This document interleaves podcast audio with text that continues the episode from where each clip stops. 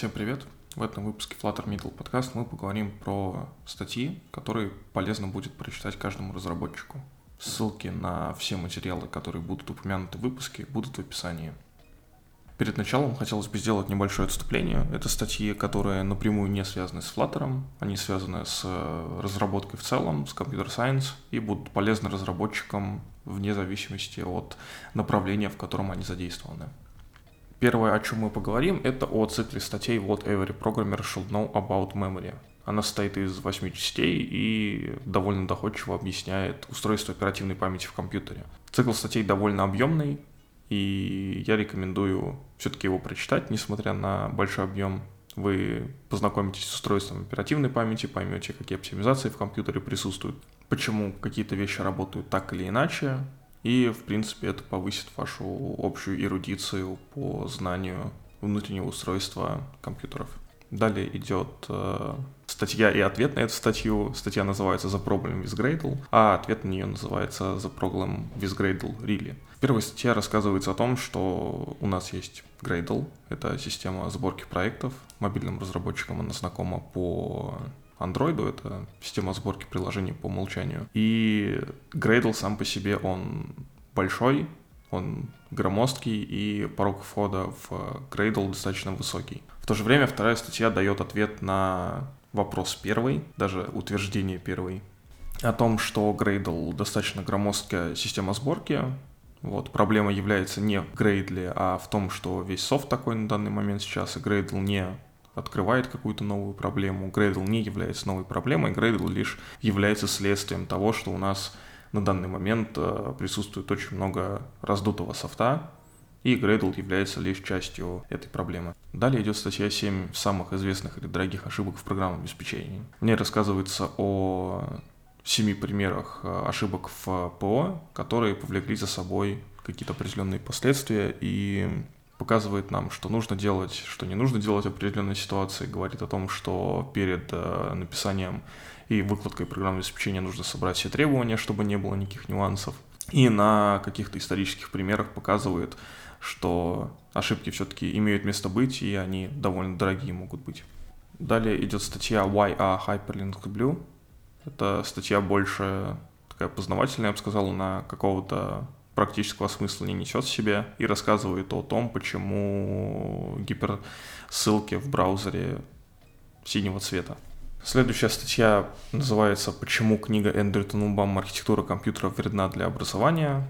Книга Эндрю Тененбаум «Архитектура компьютера» рассказывает, понятное дело, про архитектуру компьютера. Я ее сам прочитал и, ознакомившись с тезисами автора, понял, что он прав, э, автор статьи. И э, на данный момент э, я понимаю, что архитектура компьютера довольно спорная книга для начинающих. Автор приводит э, доводы, с которыми я согласен, и лучше перед прочтением архитектуры компьютера ознакомиться с ними и посмотреть, что предлагается другое. Возможно, вас устроит архитектура компьютера, возможно, вам потребуется другая литература. Далее идет статья, которая называется «Квазигосударство Амазон».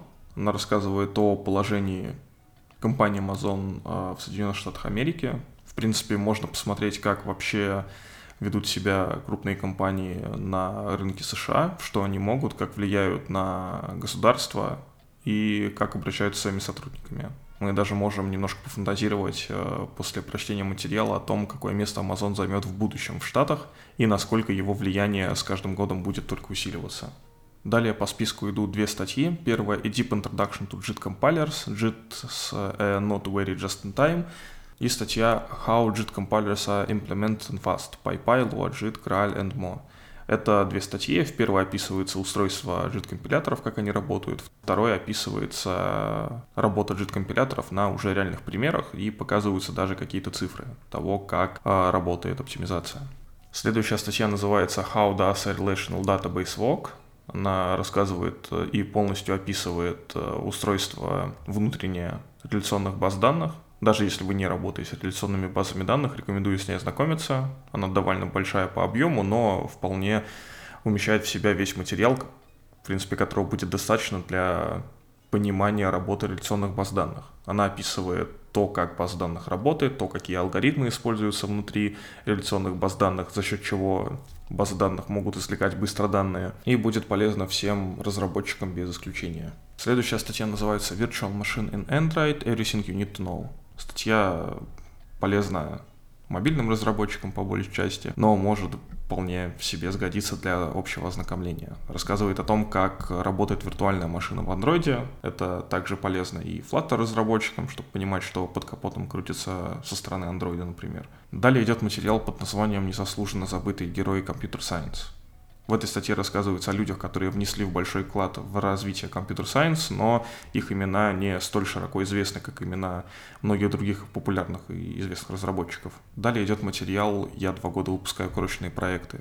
В нем говорится о том, как автор выпускает маленькие проекты на протяжении нескольких лет, э, что эти проекты ему приносят, как он дошел до этого и есть ли какой-то профит с того, что делает автор. Далее идет материал под названием «Как и почему в Калифорнии появилась Кремниевая долина». Это статья о том, почему Кремниевая долина появилась именно в Калифорнии, какие были предпосылки, что послужило появлению Кремниевой долины именно в Калифорнии и какие люди были задействованы в формировании Кремниевой долины.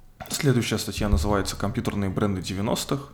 Она рассказывает о том, какие компании присутствовали на рынке железа в 90-х годах, что с ними стало на данный момент, и описывает какие-то исторические факты, которые помогают, э, скажем так, посмотреть, что было в 90-х на рынке и почему какие-то железки до нас не дошли Далее идет материал под названием Western Digital is trying to redefine the world RPM. RPM — это Revolution per minute, это количество оборотов в минуту. И статья повествует о том, как производитель жестких дисков Western Digital пытается изменить э, э, слово RPM э, в угоду, да, там, улучшения своих характеристик, так скажем, на бумаге и к чему это ведет. Статья будет полезна как обычным обывателям, так и, в принципе, всем людям, потому что можно посмотреть, как компании пытаются идти на ухищрения какие-то, чтобы э, приукрасить свой продукт, э, чтобы он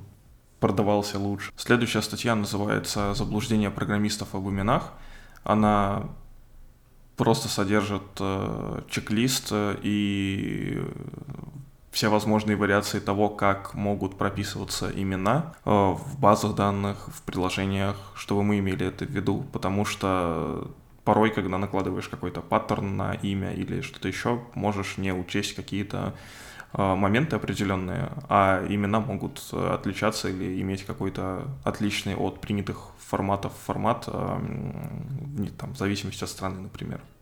Далее идет цикл с четырех статей «Введение в анализ сложности алгоритмов».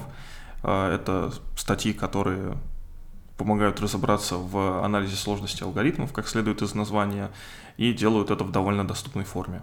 Следующая статья называется «Ужасы set remove all». Статья рассказывает о том, что в структуре данных set в языке программирования Java метод remove all делает какие-то странные вещи. И служит отчасти статьей, которая говорит о том, что не все может быть идеально в стандартных э, коллекциях в языках программирования, и что если у вас какие-то проблемы, они могут быть связаны, например, с тем, что уже встроено в язык. Далее идет материал под названием «Доказательство некорректности алгоритма сортировки Android, Java и Python». Здесь э, по большей части мы, так скажем, следуем э, предыдущей статье, описывается то, как, э, скажем так, реализованы алгоритмы сортировки в языках программирования и почему они неправильные, и что с этим делать. Далее идут э, две статьи под, можно сказать, общим заголовком «Определенно не Windows 95, какие операционные системы поддерживают работу в космосе». Это больше статьи для общей эрудиции, и они описывают то, какой софт используется на космических станциях и в космосе. Далее идет материал, почему Microsoft перестала бороться с пиратством своего ПО. В нем описывается стратегия, подход Microsoft к распространению программного обеспечения, почему они не борются с пиратами, и дает, скажем так, ответы на вопросы, почему Windows такая массовая, и почему Windows широкое распространение по всему миру. Далее идет материал под названием «Под капотом у эмоджи». В статье описывается то, как устроены эмоджи, как с ними работать, и описаны некоторые особенности поведения эмоджи. Следующий материал называется «Удаление функций без раздражения пользователей и почему их следует удалять». Статья говорит о том, что у нас, опять же, раздутые приложения, какие-то функции можно выпилить, и как это делать без ущерба для пользователей. Далее идет статья под названием «Я слишком молодо, чтобы быть синьор-разработчиком». В статье рассказывается история э, разработчицы, которой 24 года на момент написания статьи, и она уже в рамках своей компании считается синьор-разработчиком. Также в статье присутствует размышление о том, насколько молодо разработчица для данной должности и насколько роль синьора в разных компаниях отличается. Если у вас остались вопросы по этому выпуску, по предыдущим выпускам подкаста, вы можете написать мне на почту, которая прикреплена в описании подкаста.